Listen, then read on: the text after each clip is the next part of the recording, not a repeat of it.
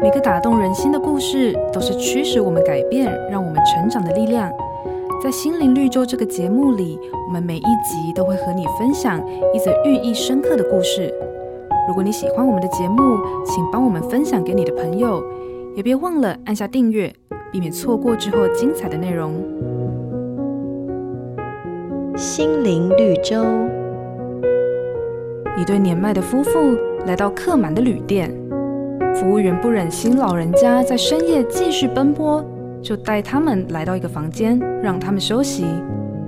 第二天，当老夫妻要结账时，侍者却说：“不用了，因为你们住的是我的房间。祝你们旅途愉快。”原来他自己在前台过了一个通宵。老人十分感动，说：“孩子，你是我见过最好的旅店经营人，你会得到报答的。”不久，他接到一封信，里面有一张单程机票。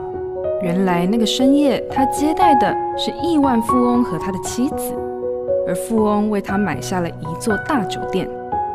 这就是著名的希尔顿饭店和他首任经理的传奇故事。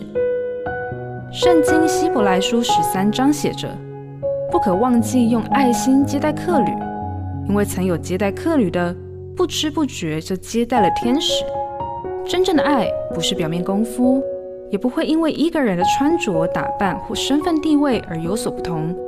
因为爱上帝的心，让我们愿意用同样的爱来爱别人。